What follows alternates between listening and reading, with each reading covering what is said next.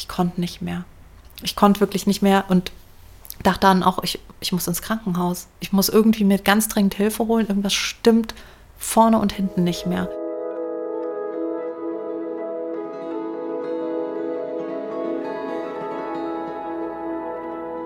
Das hier ist kein Podcast, das ist ein Projekt.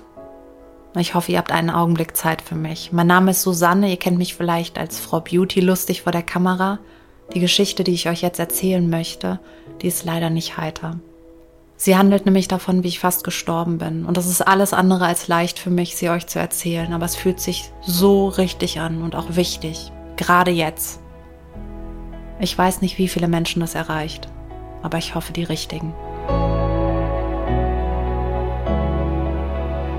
Mir ist ganz wichtig zu sagen, dass hier ist keine Schuldzuweisung. Ich nenne keine Namen, weil es mir überhaupt nicht darum geht, Menschen anzugreifen. Es ist mir ganz wichtig, dass ihr wisst, in dieser Geschichte geht es um Krankheit, Sterben, Angstattacken, Depressionen und Einsamkeit. Solltet ihr selbst damit kämpfen, dann fühlt euch von mir in den Arm genommen, aber ihr solltet nicht weiterhören.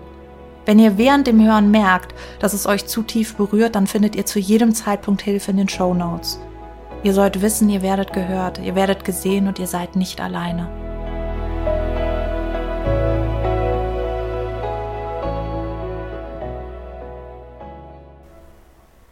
Mir sind im Traum noch nicht so oft Menschen begegnet, die schon gestorben sind. Ich habe das dann ganz schnell zur Seite geschoben, weil ich auch nicht beunruhigt werden wollte. Aber im Nachhinein frage ich mich schon, ob ich mich an dem Punkt nicht intuitiv schon mit Sterben auseinandergesetzt habe. Bin dann nach Hause in meine Wohnung. Meine Kinder waren bei ihrem Vater. Das heißt, ich hatte die Wohnung zwei Tage für mich und konnte mich auch wirklich gut ausruhen. Und die ersten zwei Tage waren wirklich so von einem absoluten Hoch beseelt. Ich fand mich so toll.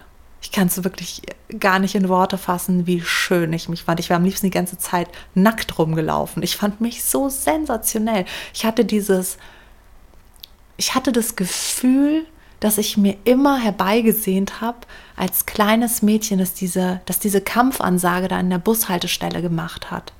Das, was ich erreichen wollte, diesen Körper, dieses Erscheinungsbild. Ich hatte das Gefühl, ich war da. Ich hatte mein Ziel erreicht. Ich habe mich so gut gefühlt und ich habe auf einmal auch gegessen, ohne drüber nachzudenken, weil ich mich so wohl gefühlt habe in meinem Körper. Ich habe dann ganz normal und echt schnell wieder angefangen zu arbeiten. Ich hatte auch keinerlei Schmerzen. Also ich muss sagen, so wie dieser Eingriff getan hat, es hat weder an meinen Beinen noch am Bauch noch am Rücken. Ich habe im Prinzip nichts gemerkt. Ich habe sehr gut auf mich geachtet. Ich habe geschaut, dass ich mich nicht überanstrenge. Ich habe beim Duschen auch sehr genau darauf geachtet, dass ich keine Wunde in irgendeiner Form mit irgendwas kontaminiere. Habe alles immer schön desinfiziert und sauber gehalten. Das war mir sehr, sehr wichtig, weil ich mir dachte, ich möchte ja auch nicht, dass es hässlich vernarbt, weil ich hatte ja überall diese kleinen Schnitte, die potenziell auch hätten zu Narben werden können. Und deswegen habe ich da sehr genau drauf geachtet. Und natürlich ging mein Alltag ganz normal wieder los. Meine Kinder kamen dann auch wieder zurück zu mir und ähm, wir, wir hatten eine gute Zeit. Und acht Tage später stand auch schon die nächste Reise an, die für mich als, als Beauty-Leitung auf dem Programm stand. Das war eine Reise nach London zu Katy Perry. Die hat dort ein Konzert gegeben und im Rahmen dieses Konzerts habe ich sie interviewt und getroffen. Ich hatte sie auch schon ein paar Mal vorher getroffen, deswegen war ich auch total entspannt und das war jetzt für mich irgendwie nicht besonders aufregend oder sowas, sondern einfach schön. Und bin nach London geflogen, alles, alles war super, bin im Hotel angekommen und habe noch eine kurze Dusche genommen, bevor ich dann eben zum, zum Interview gegangen bin. Und weiß noch, dass ich unter der Dusche stand und mich eingeschäumt habe und auf einmal hatte ich so einen Schmerz. Also es war so wie so, so ein Schmerz, den, den ich vorher nicht kannte. Also der, der hat mich so ein ganz kleines bisschen an Milcheinschuss, hat so gespannt und geschmerzt. Ein ganz komisches Gefühl. Ich dachte mir so, okay, wahrscheinlich verwächst jetzt dann alles da richtig. Also ich hatte eher das Gefühl, das ist ein heilsamer Schmerz. Und ich war zwei Tage vorher beim Fädenziehen gewesen bei einer Ärztin. Und die hatte mir gesagt, dass das so ein bisschen gerötet ist da, wo, wo, die, wo die Narbe ist. Das habe ich aber sofort zu den Akten gelegt, weil ich mir gedacht habe, natürlich ist es gerötet. Das muss ja alles noch heilen. Das ist ja erst acht Tage her, dass ich den Eingriff hatte. Also natürlich ist das noch gerötet. Und als ich dann aus der Dusche raus bin in diesem Hotel, habe ich mich so zur Seite gedreht und habe gesehen, dass diese leichte Rötung fast schon aussah wie so ein entzündeter Stich. Und dann dachte ich mir, okay, pff, wahrscheinlich ist das ein bisschen gereizt jetzt vom Fädenziehen und habe mich rumgedreht auf der linken Seite, auf der linken Brust, war diese ein, dieser Einschnitt oder diese kleine Narbe genauso gerötet. Aber ich wollte ja, dass alles gut ist. Also habe ich mich abgetrocknet angezogen, bin zu meinem Interview gegangen, war abends auf dem Katy Perry Konzert und da war eine Kollegin von mir und wir haben so zusammen so ein Selfie gemacht. Und ich habe dieses Selfie angeschaut und ich sah aus. Ich hatte graue Augenringe und habe sie dann noch gefragt so, hey, kannst du mir mal bitte sagen, sehe ich in echt so furchtbar aus wie auf diesem Foto? Und dann hat sie so gemeint, naja, um ganz ehrlich zu sein, du siehst schon ein bisschen angeschlagen aus. Du hast schon krasse Augenringe und bist eher so blass. Also so kenne ich dich eigentlich gar nicht. Und ich habe mich dann abends ins Bett gelegt und habe so gemerkt, dass so ein so ein Pulsieren in den Brüsten war. Und dachte mir so, ja, das ist jetzt dieses, dieses, dieses Heil Heilungsprozess. Und bin am nächsten Tag dann zurück nach München geflogen, war abends mit meinen Kindern essen. Und plötzlich beim Abendessen habe ich gemerkt, dass ich die Gabel nicht mehr ruhig halten konnte. Ich habe so gezittert auf einmal und hatte so ein Muskelzittern am ganzen Körper. Aber das war noch zu kontrollieren. Das war nichts, was ich, was ich jetzt nicht mehr steuern konnte, sondern ich habe mich dann zusammengerissen und habe das auch überhaupt nicht in Relation mit den Brustschmerzen oder sonst irgendwas gebracht. Das Zittern wurde dann zu Hause immer stärker und mein Freund hat gemeint, so vielleicht hast du ja Schüttelfrost. Und dann habe ich gemeint, naja, aber bin doch gar nicht krank. Also normalerweise hat man doch Schüttel, also ich war jetzt auch noch nie ein Fiebermensch oder sowas. Ich dachte immer so Schüttelfrost, Fieber, Erkältung, Grippe, irgendwie so habe ich das verortet. Und dann habe ich Fieber gemessen und dann hatte ich halt einfach 39 Grad Fieber. Und bin aus allen Wolken gefallen und dachte mir, woher kommt denn jetzt Fieber? Vielleicht habe ich mir auf dem Flug irgendwas eingefangen. Hm. Bin ins Bett, dachte mir so, naja, schlafen hilft ja immer. Und am nächsten Morgen bin ich aufgestanden und hatte immer noch diesen Schüttelfrost und habe gefröstelt und es ging mir nicht gut, aber ich war nicht krank, so wie ich es kannte. Und dann bin ich unter die Dusche gegangen und habe gesehen, dass diese Flecken an der Brust, die am Anfang nur an der Seite waren, dass sie sich so ein bisschen über beide Brüste gezogen hatten. Ganz zart. Noch nicht irgendwie tiefrot, sondern eher so Lachsfarben war das. Aber es sah nicht wirklich gut aus. Und dann dachte ich zum ersten Mal, naja, vielleicht habe ich ja irgendeine Entzündung oder sowas. Habe es aber immer noch nicht wirklich eins zu eins mit dem Eingriff in Verbindung gebracht. Es war immer noch der Moment, wo ich dachte, naja, vielleicht habe ich jetzt eine Brustentzündung blöderweise bekommen durch irgendwas. Habe aber Dr. Pfau dann eine WhatsApp geschrieben und habe gemeint, so Entschuldigung, dass ich am Sonntag stören muss, aber ähm, ich habe folgende Symptome und habe sie ihm aufgezählt und dann hat er ähm, direkt zurückgerufen hat so gemeint so naja das kann mal vorkommen das ist so eine leichte Brustentzündung da muss ich mir überhaupt gar keine Sorgen machen. Er schreibt mir schnell ein Rezept für ein Antibiotikum das soll ich mir einfach bei einer Apotheke holen. Bin ich dann auch zu einer Sonntagsapotheke gefahren und habe das direkt abgeholt habe direkt die erste Tablette genommen die zweite dann noch mal am Abend. Und weil ich das von mir so kannte, dass wenn ich irgendein Problem hatte und ein Antibiotikum bekommen habe, dass das dann ganz schnell irgendwie auch wieder in Ordnung ist, bei Blasenentzündung oder sowas, habe ich nicht damit gerechnet, dass das jetzt am nächsten Tag überhaupt noch da ist. Ich hatte am nächsten Tag eine große Fotoproduktion. Mir war es sonnenklar so, natürlich kann ich auf die Fotoproduktion gehen, gar keine Frage. Ich habe jetzt schon zwei so Tabletten genommen, zack, bumm, nächsten Tag stehe ich wieder auf und bin da mit dem Kunden auf der Fotoproduktion. Und das war aber nicht so. Ich bin am nächsten Morgen aufgewacht und hatte so ein Brustspannen und so ein, einen Schmerz in der Brust und immer noch 39 Fieber und immer noch so dieses leicht zittrige. Und auf, der, auf dem Fotoshooting war es dann auf einmal so, dass ich mich nicht mehr zusammenreißen konnte.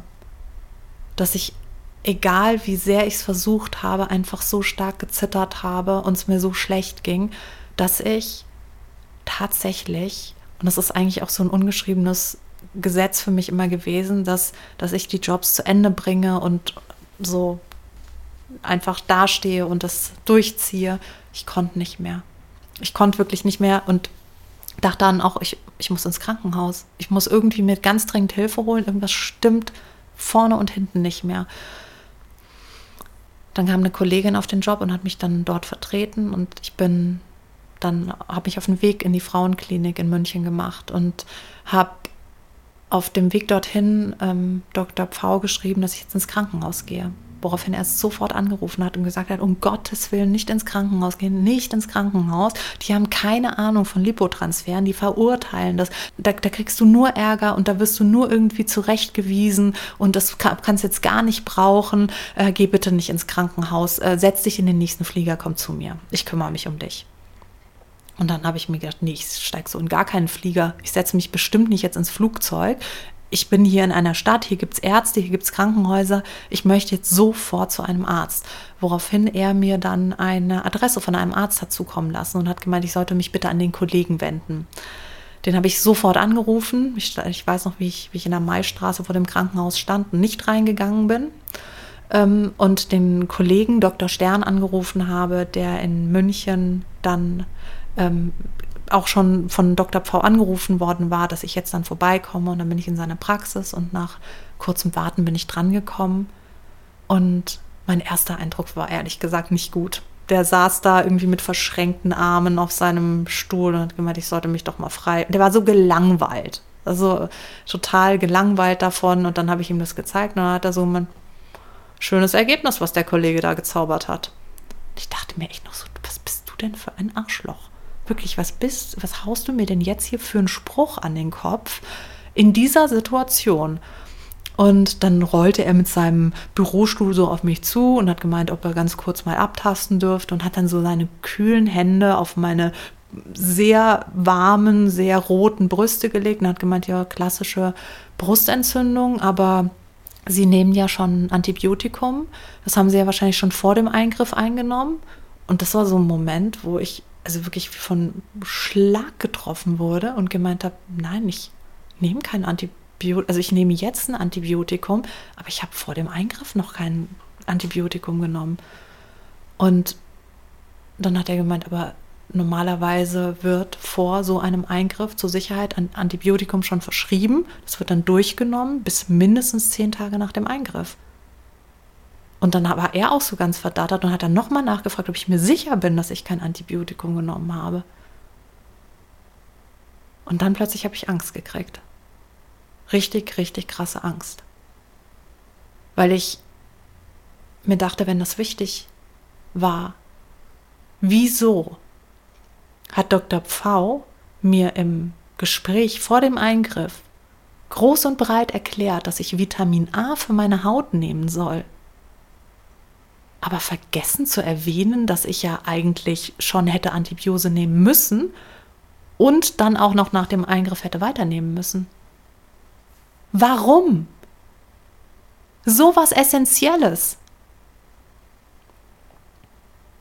Dr. Stern hat mir dann gesagt, dass ich das Antibiotikum weiternehmen soll, dass es wahrscheinlich einfach noch zu frisch ist, dass es sehr entzündet ist und dass ich in drei Tagen wieder in seiner Praxis vorsprechen soll und dann schauen wir mal und dann ist es bestimmt schon besser. Und er wurde dann auch, zwar wirklich innerhalb dieses ersten Beratungsgespräches, dass er von sehr distanziert und sehr bossy, würde ich mal sagen, so ganz liebevoll und väterlich wurde.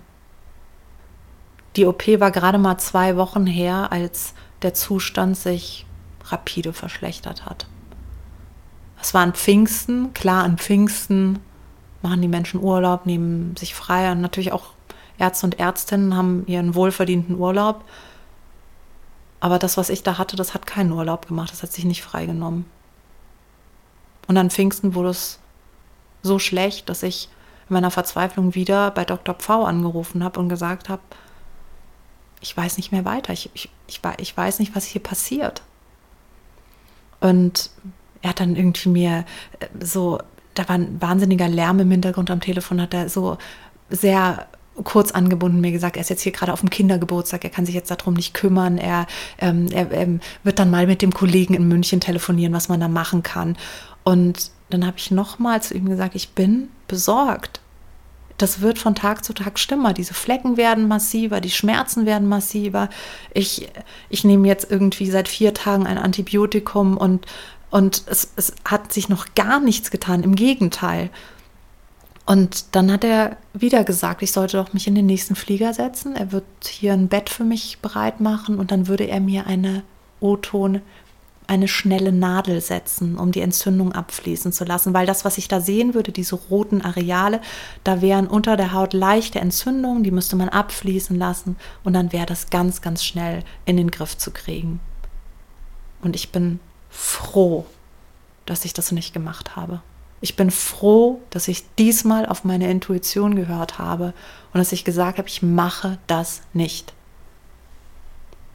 Ich lasse mich nicht von etwas wieder überzeugen, wo mir meine innere Stimme sagt, nein, das ist falsch. Ich fliege jetzt hier nicht noch einmal durch Deutschland und liege dann in irgendeinem Krankenbett und kriege von irgendjemandem eine Nadel in meine Brust gesteckt, ähm, um dann festzustellen, ups, sie hat doch nicht funktioniert.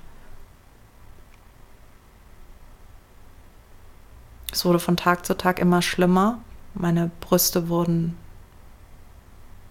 grün, grau.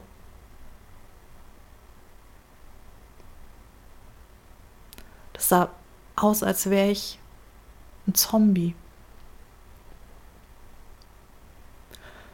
Und dieses Gefühl, was ich vorher hatte, dass ich ja so schön bin,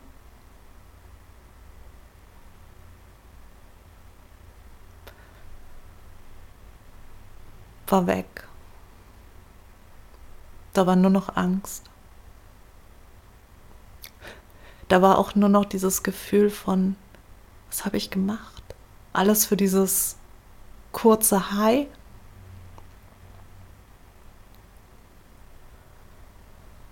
Und der Blick von Dr. Stern wurde immer sorgenvoller von Tag zu Tag. Es war dann drei Wochen nach der OP, dass ich wirklich jeden Tag bei ihm in der Praxis war und der alles versucht hat.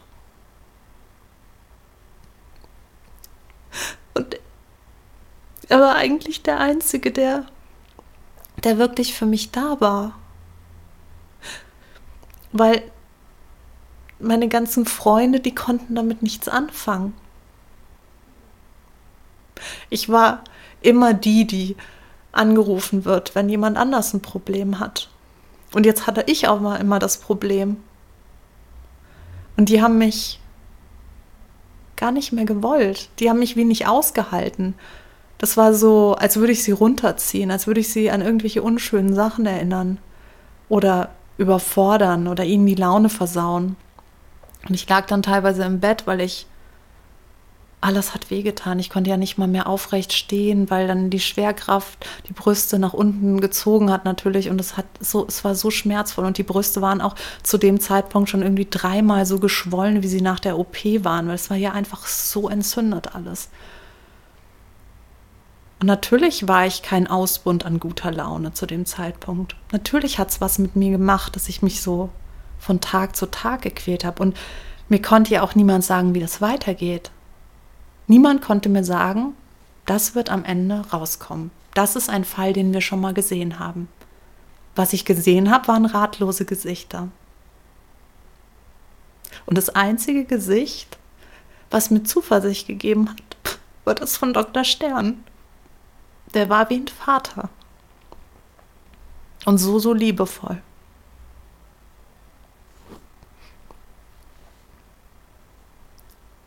Wenn ich zurückreisen könnte durch die Zeit, dann würde ich zu den ganzen Menschen sagen, ich brauche keine Lösung von euch.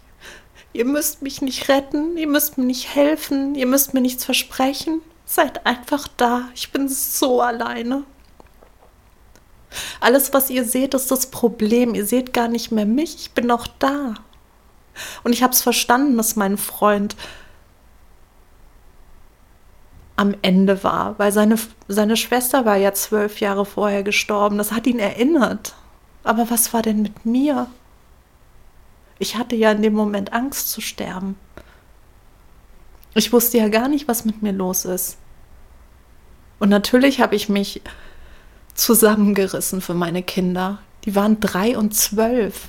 In dem Alter versteht man noch nicht, was da passiert. In dem Alter möchte man keine Sorgen um seine Mama haben. In dem Alter möchte man nach Hause kommen und dort soll die Mama warten mit einem Lächeln auf dem Gesicht. Und dieses Lächeln sagt, alles ist gut, mein Schatz. Und man will nichts anderes. Also habe ich mich zusammengerissen, jeden Tag. Trotz der Schmerzen. Trotz der Einsamkeit. Trotz dem schlechten Gewissen, dass ich seit, seit Wochen jetzt schon nicht mehr auf der Arbeit war. Ich war ja nicht arbeitsfähig, wegen dem Fieber, wegen dem Zittern. Ich war alleine zu Hause und habe um mein Leben gekämpft. Und ich weiß, es war an einem schönen warmen Nachmittag. Und das Groteske ist ja, das normale Leben geht ja weiter. Man geht ja nicht dann auf die Straße und die Leute schauen einen draußen an und sagen so, wir haben jetzt mal alle aufgehört, fröhlich zu sein, weil es dir so schlecht geht. Und so habe ich natürlich viele Nachrichten von Freunden gekriegt, die am See lagen und mir irgendwie Bilder von ihren Sommersprossen geschickt haben. Und ich habe denen das mit vollem Herzen gegönnt. Aber an genau so einem Tag, wo alle meine Freunde am See waren oder im Biergarten saßen, saß dann Dr. Stern vor mir und hat gemeint, der hat mich immer Mädel genannt. Und ich weiß, dass es eigentlich nichts ist, was man als erwachsene Frau gerne hören möchte, aber mir hat es immer so viel Trost gegeben. Es, es war so wie mein Schatz es war einfach so schön. Und da hat er mich gefragt, Mädel, willst du dir das wirklich antun? Lass los. Ich kann dir die Brüste abnehmen.